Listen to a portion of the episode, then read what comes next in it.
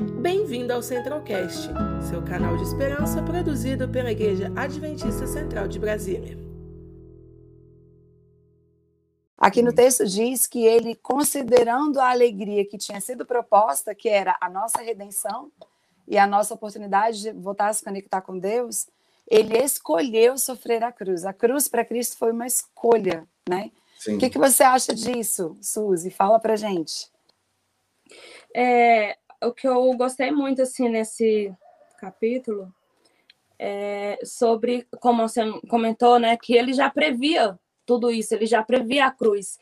Então, é, ele, ele ressalta muito assim que a sua palavra ela é fiel. Ele, né? Ele foi muito fiel e, ou seja, é, Deus ele é uma rocha eterna né? Ele é aquela rocha eterna em que a gente deve estar sempre ali conectado e a palavra dele não muda. E se a gente está ao lado de Deus, a gente também vai vencer tudo isso. Então, o amor de Jesus é por nós, por sofrer a cruz, sofrer tudo isso. É, não há prova maior do que ele, né, que ele nos ama. Isso é, é muito forte, é muito forte mesmo. É, eu achei interessante, se vocês me permitem, porque eu sou muito faladeira, né? Aí eu uhum. apresento e fico querendo comentar também. é, é, na, na, segunda página desse capítulo, é, mostra o cuidado de Jesus até na forma de falar né, para os discípulos sobre o que viria, né?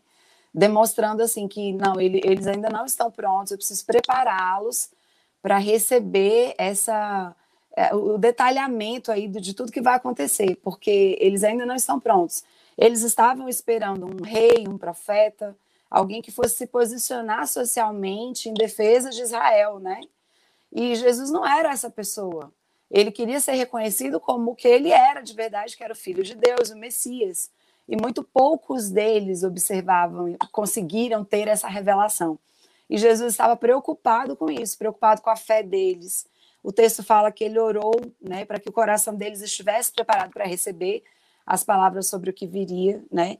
Sobre essa preocupação de Jesus, Alciane, o que, que você tem para dizer para a gente?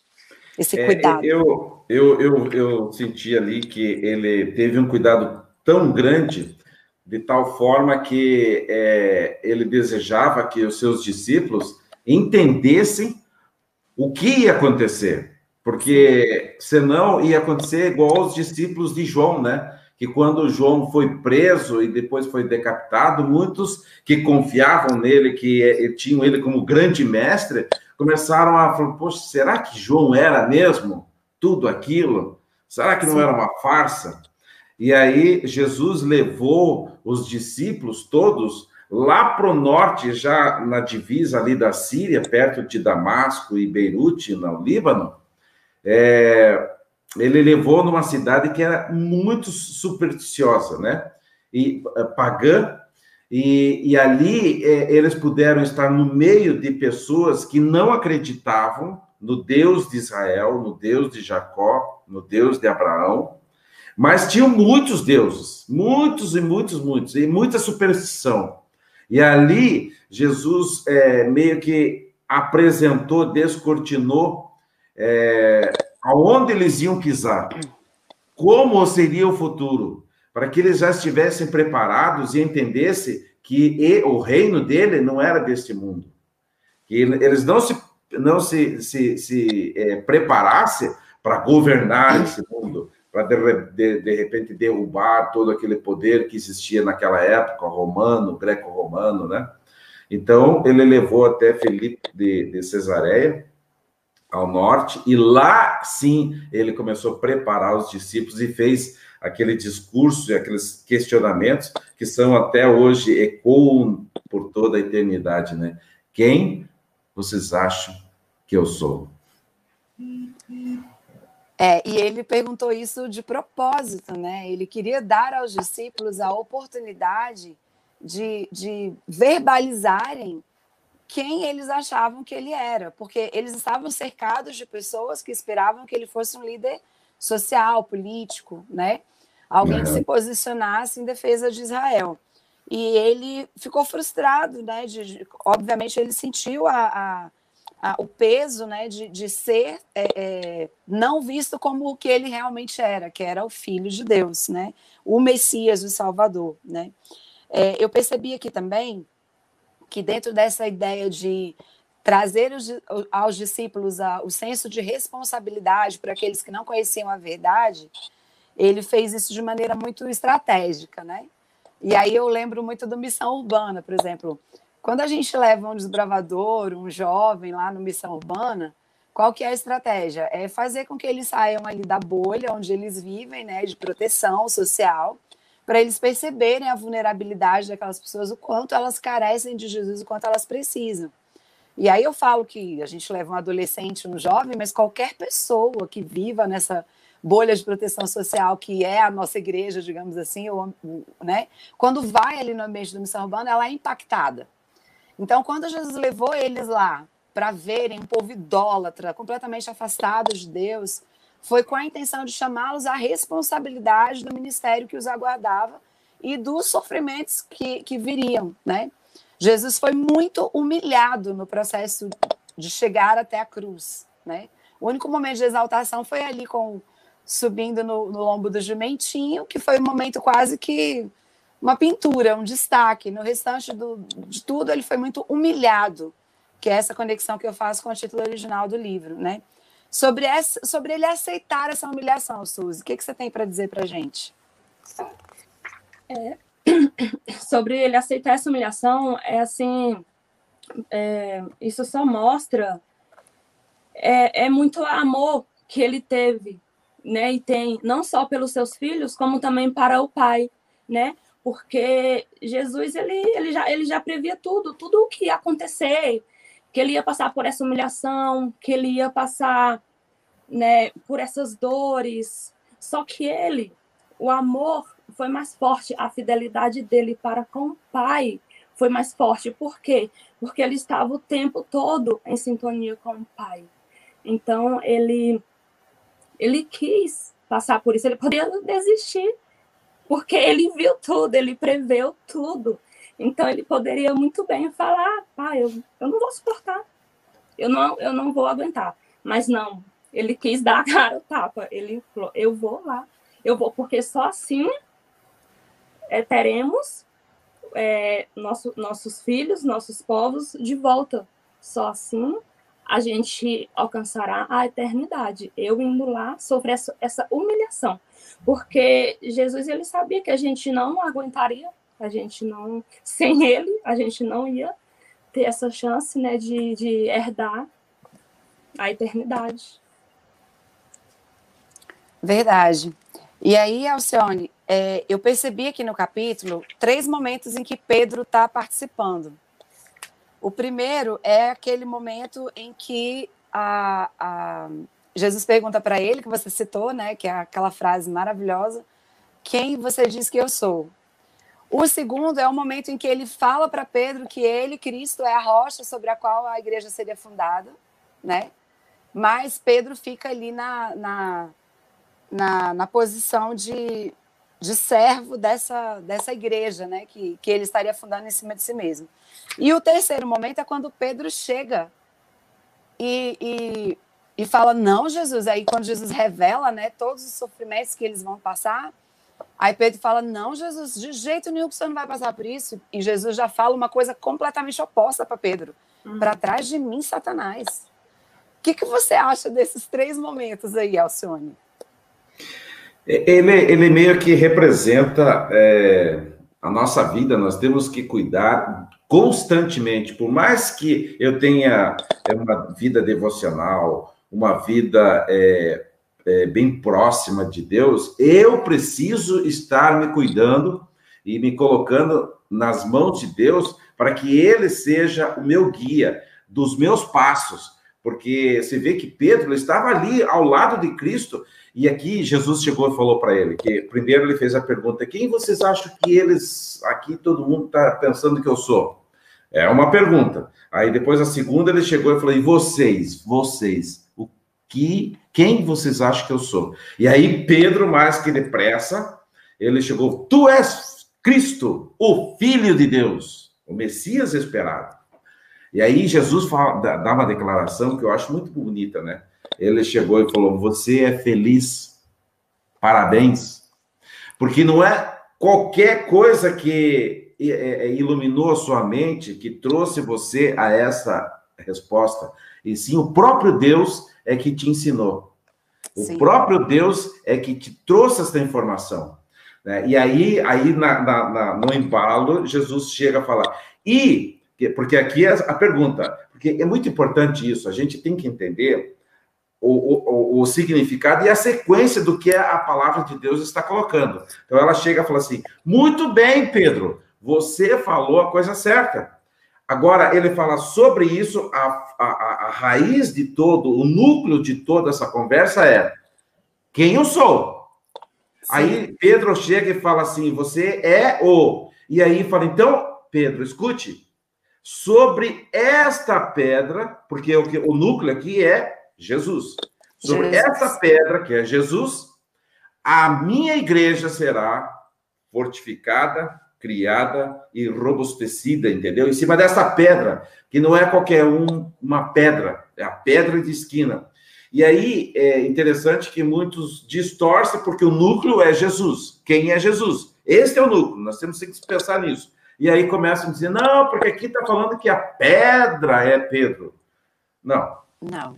É, Pedro é, é, é, é assim, é, é, Pedro também diz pedra, né? Como pedra, mas é uma pedra falsa, não é a pedra angular, né? E nós Sim. vemos muitos lugares na Bíblia que realçam sobre isso, né? Moisés ele já havia apontado para a rocha da salvação de Israel, está lá em Deuteronômio 32, verso 4. Então ele já realça isso. O salmista, né, Davi, ele também fala, ó, havia ele ele criou uma música dizendo: A minha rocha firme, lá está lá em Salmo 62, verso 7.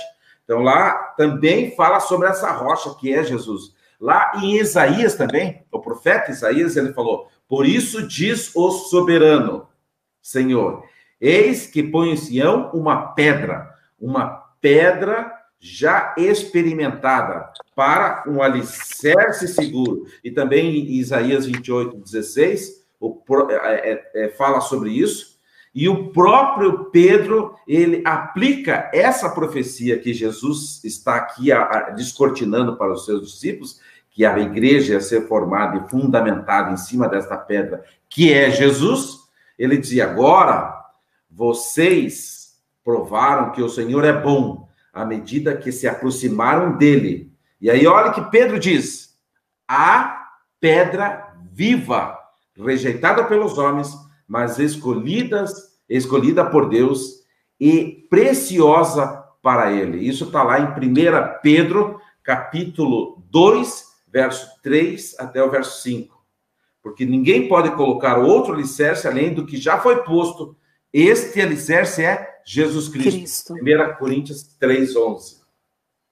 E interessante que tem a questão das chaves também, né? Tem um texto que, que é. até citado no, no, na, no, nesse, nessa parte aqui do capítulo, que Jesus fala que está dando para Pedro as chaves do reino de Deus, né? E aí muitos se, se pautam nesse texto também para dar a entender que Pedro é o guardião da igreja e ele que é que tem a chave para entrar. Não é esse o contexto, né? Quando você analisa o texto mais profundamente, você vê que as chaves, o texto até fala isso, as chaves do reino do céu são as palavras de Cristo. Então, qual é a chave para ter acesso ao reino de Deus? Conhecer a palavra de Cristo, a palavra do Senhor, porque é ela que vai trazer a libertação que nós precisamos para entender, compreender e aceitar o reino de Deus, né? Verdade. Então, esse é mais um aspecto dessa, dessa, é, dessa má interpretação da figura de Pedro, né? Na, no contexto da, do, do surgimento da igreja. E aí a, a, outra fala, vou deixar essa com a Suzy então, é, é, a de Pedro se posicionando ali, né? Já Jesus chegou e, e foi contar para os discípulos o que estava os aguardando, né? Em termo, o que o aguardava em termos de martírio, o que, que eles iriam passar. E os discípulos ficaram muito tristes, muito abatidos com essa com o entendimento disso, né? E aí foi lá Pedro para poder falar para Jesus, não Jesus, porque Pedro amava Jesus, né? Ele entendeu que defender Jesus da cruz seria uma coisa correta a se fazer. Olha para vocês verem como o amor humano pode perceber as coisas de maneira equivocada, né? Então Pedro não entendeu. Ele não entendeu que a cruz era inevitável, que Jesus não tinha escolhido a cruz, né? E aí Pedro vai lá e fala: "Não, Senhor, de jeito nenhum". E Jesus dá uma resposta para Pedro, que é uma das mais duras respostas que a gente encontra na Bíblia, né?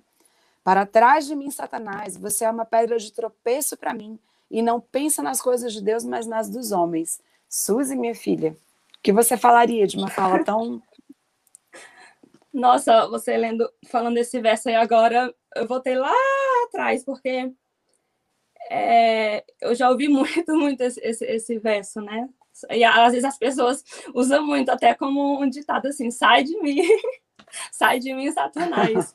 Engraçado que quando eu era criança, eu não entendia isso. Ai, por que a pessoa vai falar, ah, sai de mim, Satanás? Aí depois eu fui tendo mais maturidade, assim, espiritual, eu fui entendendo o verso, né? Pois é, é porque assim, Pedro, ele não, não previa assim realmente a cruz. Ele estava andando com Jesus, vivendo tudo aquilo, mas ele não conseguia, sabe, prever Jesus passando por todo aquele sofrimento, por toda aquela humilhação. Como nós somos humanos pecadores, né? Pedro, então, como um ser humano pecador, ele, ele sentia aquele amor por Jesus, então, para ele, foi como se fosse um cuidado, sabe aquele cuidado assim de quando os pais têm com o filho, Alcione até tem a filha dele que está distante, né? Mas tem alguns pais que, faltam muito assim esse conhecimento ainda bíblico. Às vezes o filho vai para um, um, lugar estrangeiro e tudo mais, porque ele vai ser o melhor, vai crescer e tudo. Aí os pais ficam assim, não, não vai, eu vou sofrer, não quer ficar ali junto, sabe? Como se fosse é, é, é amor, isso se resume em amor, só que o amor de, de Deus é diferente do nosso amor, porque o nosso amor, ele, né, nosso coração está corrompido por causa do pecado. Então, isso é muito, muito interessante. E até que essa pergunta ela entra um pouco, acho que até no outro tema, então se eu falar muito eu vou acabar avançando. Mas realmente é isso, aquele amor que, que Pedro tinha por Jesus, mas, né, infelizmente, o pecado cegou. É, sabe, assim, é como se Satanás estivesse na nossa mente, né, colocando isso para poder impedir, porque realmente, espiritualmente, né, divinamente, é isso. Satanás bloqueia para poder a gente não seguir na caminhada. Não, não vai porque aqui tá bom, a gente quer você aqui, a gente te ama, tá tudo certo o pecado faz isso com a gente. Então, por isso que às vezes a gente desiste de muita, muitas coisas. Até às vezes de levar muitas pessoas aos pés da cruz por causa dessa cegueira, né? É interessante aqui também a gente realçar um detalhe, né? É, alguns chegam e falam, porque Jesus se referiu a ele como a pedra, a pedra angular, a igreja seria fundamentada em cima dessa pedra. E aí colocam para Pedro. Mas a sequência do verso que diz arreda de Satanás, eles não imputam para Pedro. Interessante, é. né? É. Porque é a mesma coisa. Aqui é, é, é, entrou na conversa entre Jesus e Pedro, Satanás, e aí Deus ali ele identificou o inimigo, não Pedro, mas e sim Satanás. Então arreda-te de mim, sai de mim e vai para trás porque eu estou conversando com Pedro. Vai para trás, suma daqui. Ele fez isso. Aí as pessoas não chegam e falam assim: Ô, oh, Pedro era Satanás. Eu nunca vi falar isso. Eu só vi comentar esse verso de forma correta. Agora, a parte inicial, eles não querem, muita gente não quer pensar como correta. E também tem outra coisa: não foi Pedro o primeiro líder da igreja. É. Como muitos falam, oh, o primeiro papa, o primeiro líder. Não, não foi, não. Não foi. Ele foi um dos, mas não foi o. O texto fala também, né, que eles, é, o Pedro, o Pedro e os, os discípulos de modo geral eram tão ainda como é que fala, iniciantes no, na caminhada com Cristo e no conhecimento de Deus e do, dos propósitos de Deus, que pouco uhum. tempo depois eles estavam discutindo quem que seria o maior, né? É. Então, para eles estarem discutindo quem que é o maior, é porque Pedro não tinha recebido de Jesus nenhuma liderança especial, né? Sim. Ele não tinha recebido nenhum destaque especial. Agora, nesse texto em que ele fala, né, para trás de mim, Satanás, eu tenho para mim, não sei se para vocês, acho que teologicamente pode até fazer algum sentido, que todo o resto da fala de Jesus é para Satanás. Porque ele sabia que Pedro estava ali Sim. na condição de porta-voz de Satanás, que Sim. queria tirar ele da cruz, né? Uhum. Qual era o objetivo de Satanás? Que Cristo desistisse do sacrifício dele. Esse era o objetivo do inimigo, né? Que ele abandonasse aquele caminho de humilhação e sacrifício que estava proposto, que ele sabia que ele teria que enfrentar e que traria a nossa redenção. Então, quando Jesus vira e fala todo esse resto aí, você é uma pedra de tropeço para mim, e não pensa nas coisas de Deus, mas na, na, dos homens, essa fala é para Satanás. É. Pedro, Pedro estava ali só como um, uma, um joguete na mão do inimigo por não ter compreendido amplamente né, a, a, o ministério de Cristo. Eu achei muito interessante essa parte. É, é, quando na, na, nessa continuação aqui, essa, esse, essa situação foi uma lição muito ruim para Pedro, né? Foi uma lição amarga para ele, de perceber que não, não tinha jeito, Jesus realmente ia passar por aquilo, e aquilo tinha um propósito que ele precisava dimensionar. Aí tem uma parte aqui, ó, que é, Pedro demonstra que passou-se o tempo e Pedro entendeu isso, né? Uhum. Ele entendeu o que, que aquele é, sofrimento significava na, na causa do mestre, né?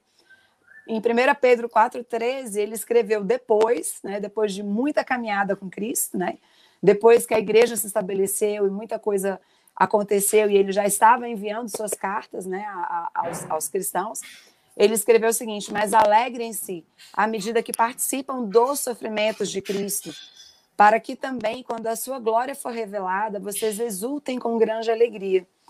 Ele, ele, ele demonstrando claramente nesse texto aqui que, que quando nós entendemos o que é sofrer em Cristo e por Cristo, nós temos é, é, a promessa né, da, da glória que será revelada e que será uma grande alegria para todos nós, né? Sim.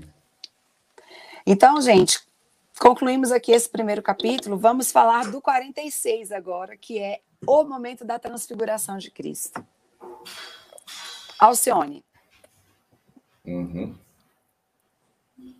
Pode começar falando para gente sobre esse momento aí. Ah, vou falar antes do texto, né?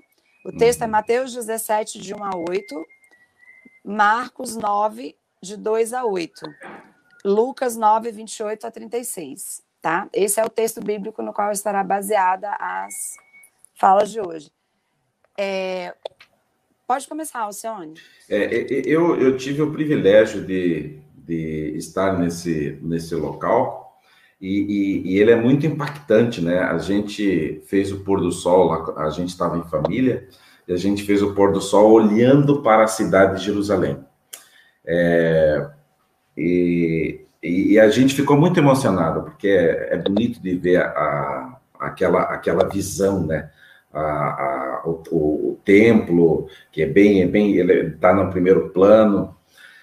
É, eu achei interessante porque ali Jesus ele já tinha conversado com os seus discípulos, preparado os seus discípulos, né? E agora estava aproximando aquele dia, né? O dia fatídico, o dia que ia acontecer o que tantas profecias já tinham é, é, esclarecido, né? E aqui aí ele levou Pedro, Tiago e João. É, os discípulos ficaram mais mais embaixo e ele pediu para que eles orassem, eles orassem, porque eles, é, é, porque esse é o momento, era o momento mais importante. Ali seria dada a vitória. Então, o que, que ele fez? E é isso um exemplo para nós. Ele se colocou nas mãos do Pai. Ele orou, ele, ele se dobrou. E ali os discípulos eles estavam vindo de uma missão, estavam, estavam cansados mas é importante a gente dar o segundo, terceiro passo. Jesus chamou eles para a oração. A oração tem poder. E aqui eles começaram a orar. Na primeira hora eles estavam orando. Aí de repente eles caíram no sono e a oração ficou para o lado. E aqui diz que eles perderam por isso, uma oportunidade ímpar. Porque aqui eles precisavam orar, e, e isso ia apoiar o ministério de Jesus, porque ali estava vindo todos os pecados, ele estava suando, é, tendo que receber todos os pecados naquele momento. Então estava vindo aquela carga pesada. Por isso que aqui Jesus pede: orem comigo. E, e Alcione, é, essa angústia de Jesus, né, e o, e o objetivo da sua oração é algo que me chamou muita atenção nessa primeira página aqui. O texto fala que Jesus despeja o que vai no seu coração Sim. e o desejo de que a fé dos seus que era, né, o, o, que ia no seu coração era o desejo de que a fé dos seus discípulos não fraquejasse. Eu achei isso muito emblemático, porque no momento de maior angústia de Jesus, que era a prévia da cruz, a preocupação dele, como já foi demonstrado no capítulo anterior, está frisando aqui nesse momento da transfiguração, né? Antes da transfiguração. A preocupação dele era com a fé dos discípulos, que essa fé ficasse firme, sustentada, porque ele sabia que os sofrimentos seriam muito grandes, a tentação de Satanás para que eles desistissem, né? Seria muito grande. E se os discípulos não perpetuassem o, o ministério de Cristo aqui, a igreja não se solidificaria e o objetivo de Deus com a revelação de Cristo como homem não seria alcançado, né?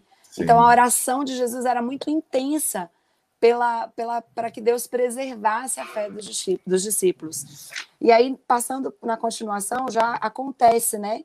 O momento ali da transfiguração, os discípulos ali tristes, é, com a mente cansada, provavelmente por, por, antecipar ali aqueles sofrimentos, né? Uma ansiedade instalada neles, né?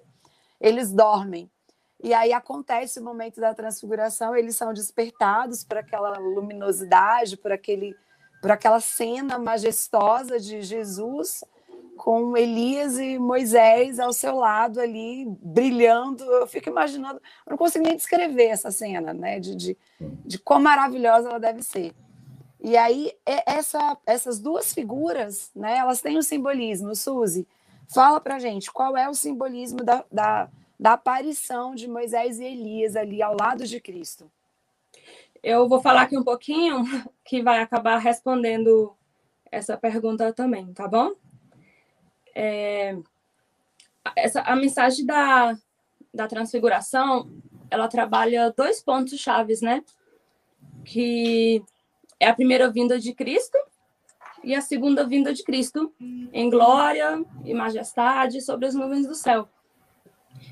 E eu lendo tudo isso, né, e refletindo, é, quando Jesus ele foi para o Monte da Transfiguração, né, que ele levou consigo os três discípulos, até o senhor já comentou, Pedro, Tiago e João.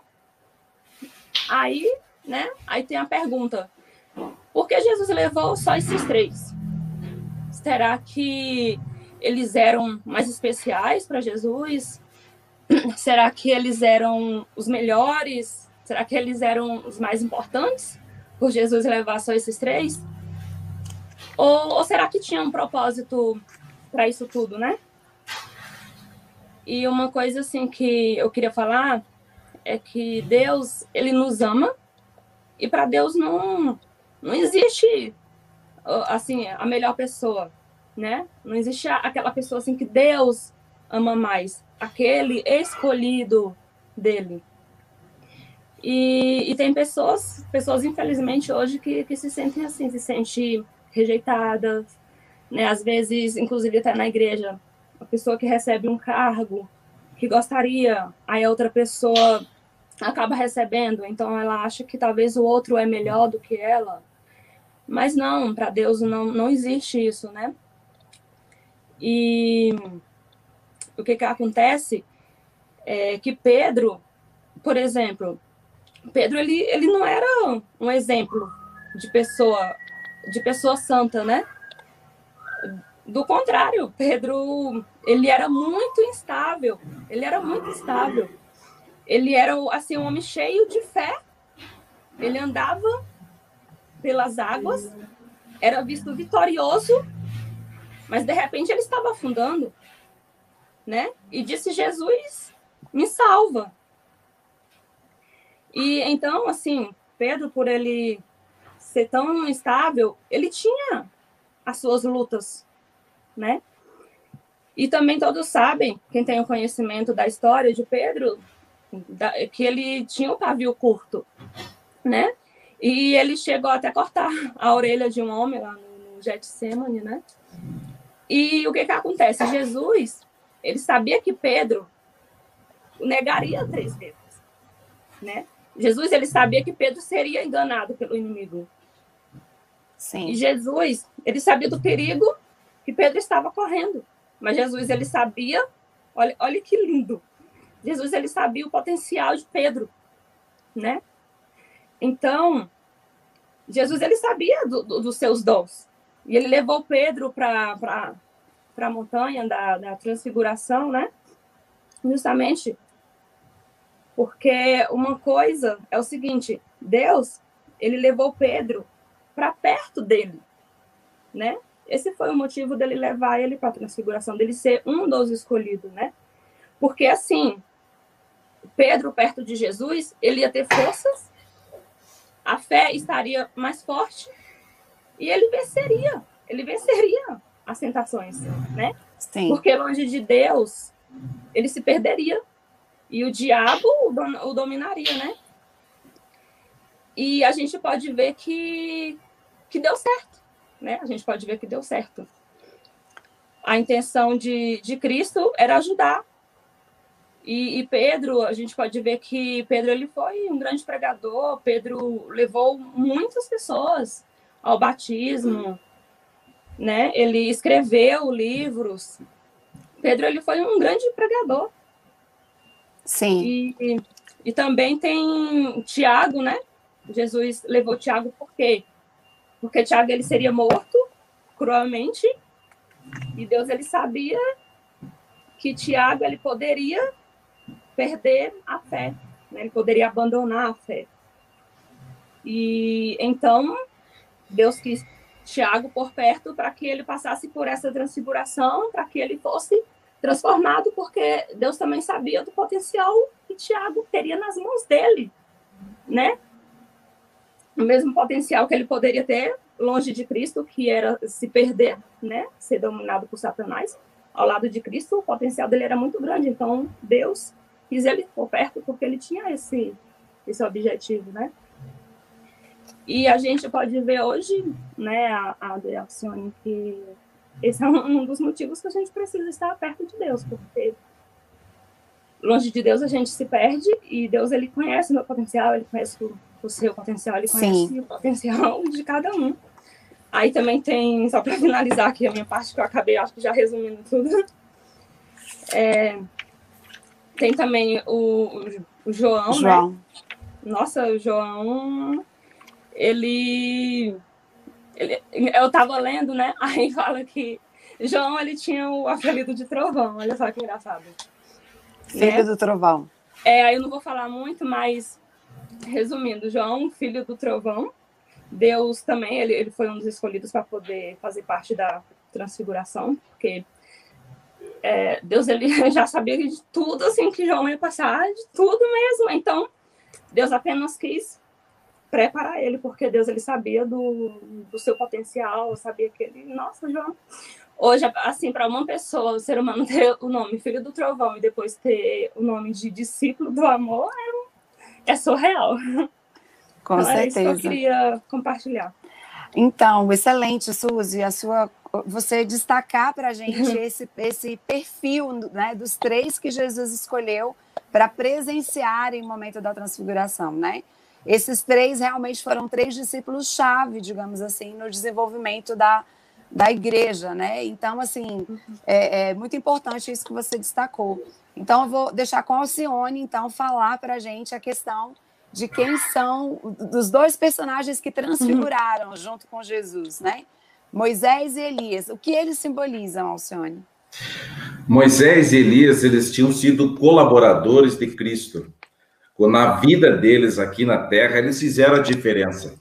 Eles haviam compartilhado o seu desejo de salvar o perdido, que é o que Deus agora convoca você e eu, você que está nos assistindo, para que também nós sejamos grandes Elias e Moisés.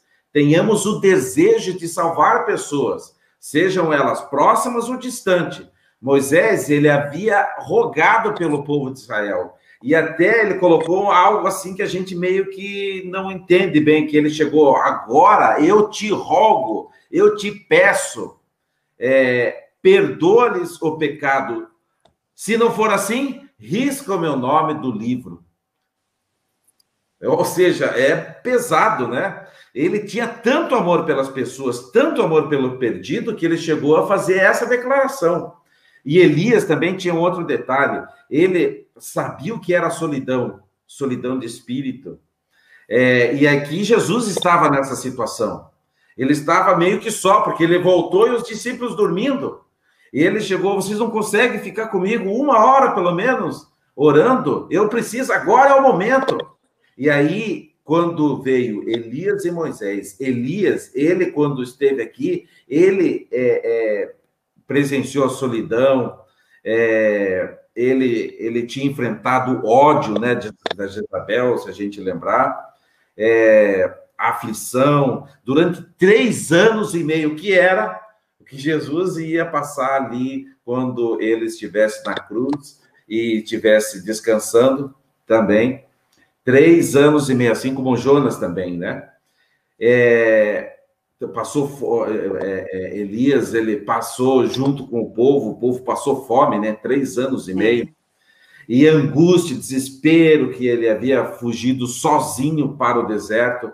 Então, isso ele tinha condições de acalmar ali Jesus, de dar um, um apoio, uma fortaleza, né?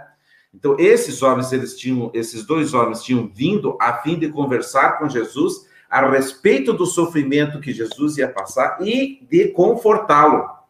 E esse, o tema todo de toda a vida de Jesus, né, e de toda essa conversa que ele teve com os dois, foi a salvação de você e de mim. Eu, eu fiquei lendo aqui o texto e pensando assim, gente do céu, eu, eu, se fosse os discípulos naquele momento ali, eu ia colar nos três para ouvir o que eles estavam conversando. Mas aí dá a entender que uma nuvem de glórias envolveu, né? E Jesus foi ali realmente é, é, teve sua alma tratada pela presença de Elias e de Moisés, né? E aí muitos cristãos argumentam, né? Gente, mas como que apareceu ali? Foi só uma imagem, um holograma? Era eles mesmos? Eles estão vivos, eles estão mortos, aquela coisa toda. E o texto traz essa, esse esclarecimento, né? É, nós sabemos o que, aconteceu com Elias e nós sabemos o que, que aconteceu com Moisés. Vocês lembram dessa Sim. parte? Moisés, né, teve, é, é, foi, não entrou lá na Terra Prometida e foi morreu lá sobre, sobre o monte. E lá ele foi morto, o corpo dele não foi encontrado e depois ele foi ressuscitado e está com Deus, né? É, Elias a mesma coisa. Elias não passou pela morte, ele foi arrebatado num carro de fogo, né, e levado diretamente para os céus. Então, tanto Elias quanto Moisés não estão no estado da morte que aguarda todos nós, por razões da soberania de Deus. Nós temos apenas que, que interpretar o texto e crer nisso, né? Então eles estavam ali já no seu corpo glorificado, né? Apareceram para Jesus no seu corpo. E por que que houve aquele momento especial? Por que, que Jesus foi transfigurado? Porque ele não conseguiria nem dialogar com eles dois se ele estivesse na condição de mortal, né?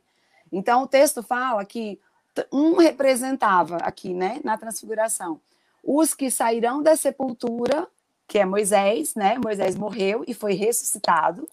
Então, Moisés representa aqueles que serão ressuscitados, e Elias representam aqueles que estarão vivos por ocasião da morte da vida de Jesus e Sim. não enfrentarão a morte, né? Isso. Então é muito interessante observar que a transfiguração representa verdades tão profundas a respeito de ressurreição e de vida eterna, né? Sim. Então, eu, eu concluindo aqui para nós terminarmos, porque o nosso tempo já se esgotou, a, a, os discípulos veem aquele encontro ali, aquilo é uma chancela inquestionável de que Cristo realmente era o Filho de Deus, né?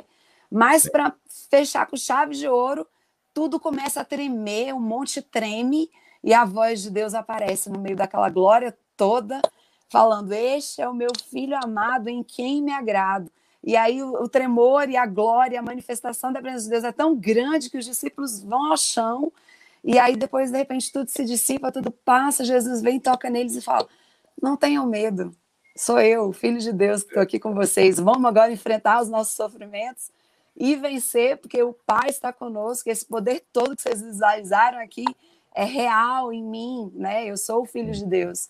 Então foi uma chancela violenta para aqueles três presenciarem, né? Uhum. E o, o nosso desafio como servos de Deus, a Bíblia fala que é pela contemplação que nós somos transformados, né?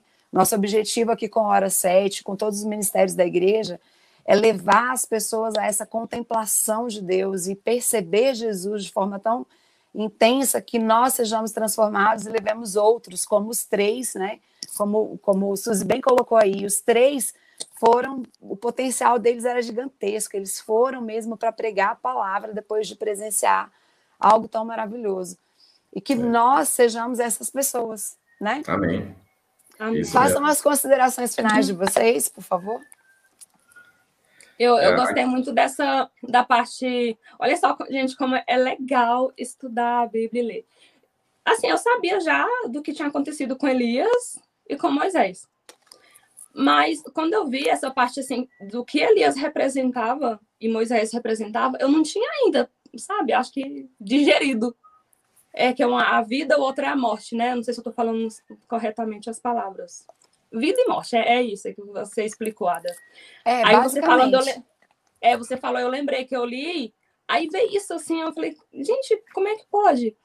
Então, aí eu fiquei assim pensando ao mesmo tempo, me sentindo grata pela oportunidade de, de, de vocês, de estar com vocês, de ter, de ter sido convidada para poder estar compartilhando esses temas. Porque eu falei, gente, eu, não sei quando que em algum momento eu ia digerir isso, mas eu não tinha ainda digerido. Por mais que eu tivesse lido ou escutado, né, Moisés e Elias, que eles, né, enfim, estão com Deus, mas o que eles representavam, eu fiquei pensando, gente, é, como que é importante a gente, né, tá lendo, tá estudando, é como, né? Verdade. É o objetivo de Deus que a gente esteja sempre perto dele, porque eu acho que para tudo tem hora certa. Talvez eu, né?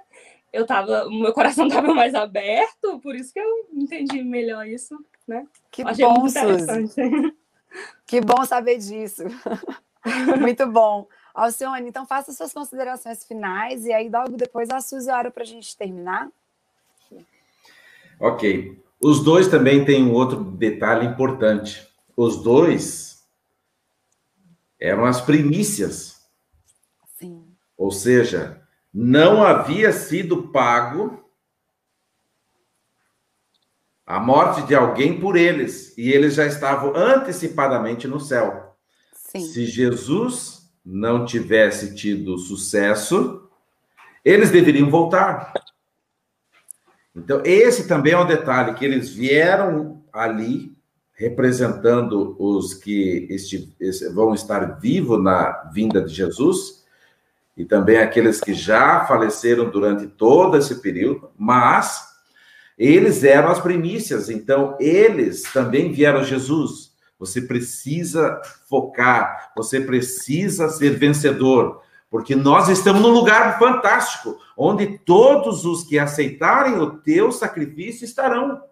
Amém. Então, essa palavra de conforto e de ânimo é que fez a diferença também naquele momento em que ele precisava que os discípulos estivessem com ele e eles, na realidade, dormiram.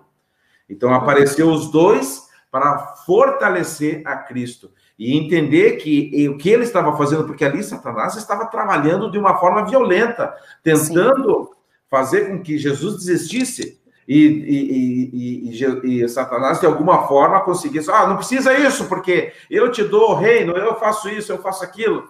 Então, os dois vieram e falaram: Jesus, siga em frente. O caminho que você está trilhando é o correto. E com isso, nós seremos vencedores também. Nós, que já estamos no céu e não queremos sair de lá, porque é muito bom. A gente está lá com uma, é, é, é, é, como se diz, um, um, detalhezinho que todos os que aceitarem a ti vão ter também. Então, isso também foi um, uma fortaleza naquele momento para Cristo. Amém.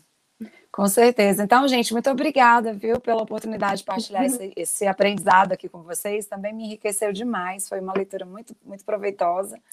E na próxima semana, segunda-feira, o Hora 7 estará de volta às 7. Yes. E convido a todos que estão nos assistindo para acompanhar as programações da nossa igreja nesse fim de semana.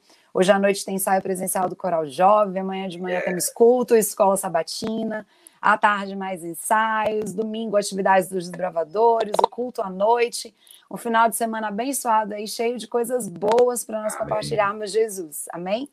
Então, Suzy, hora para a gente terminar? Oremos. Senhor nosso Deus, obrigado por esta manhã que iniciamos aos teus pés, aprendendo mais um pouco, é, compartilhando né, tudo aquilo que o Senhor vem nos mostrado através da tua palavra. Uhum. Pai, que o Senhor possa é, estar nos dando força, assim, a cada dia, como o Senhor deu forças para Pedro, para Tiago, para João, no momento da transfiguração, no momento em que o Senhor escolheu para eles participarem, estarem ao seu lado. Amém. Que se alguma pessoa que está assistindo ou ainda vai assistir não entendeu ainda é, o motivo pelo qual a gente precisa estar ao seu lado, que o Senhor hoje possa estar falando ao coração dessa pessoa e também que o Senhor possa estar falando ao nosso coração também, muito mais do que o Senhor já tem falado, para que a gente possa fortalecer cada vez mais Amém. a nossa Amém. fé, a nossa crença em Ti e que aqui esses projetos não possam parar, possam crescer cada vez mais, cada dia. Amém, Senhor. Não é apenas só este, este tema que estamos estudando, tem muito mais, né? Mais pela frente, que o Senhor possa estar é, guiando cada um dos teus filhos para poder estar aprendendo um pouco da tua palavra. Obrigado pela oportunidade que o Senhor nos concede de chegar até a ti. E que Amém. o Senhor venha tirar de nós essa cegueira do pecado que acaba nos afastando de Ti e fortalecendo as nossas fraquezas. Amém, Mas Senhor. cremos em Ti, a gente crê em Ti. Amém. E esse é o nosso objetivo, cada vez mais, estar perto do Céu. Amém. Abençoe a todos nós no restante deste dia. Venha preparar o nosso coração para as pessoas que vamos ter contato, e que o Senhor também possa preparar as pessoas que vai ter contato conosco. É, obrigado por tudo, perdoe as nossas falhas, em nome de Jesus. Amém. Conheça também nossos outros podcasts, Centralcast Sermões e Centralcast Missões. Que Deus te abençoe.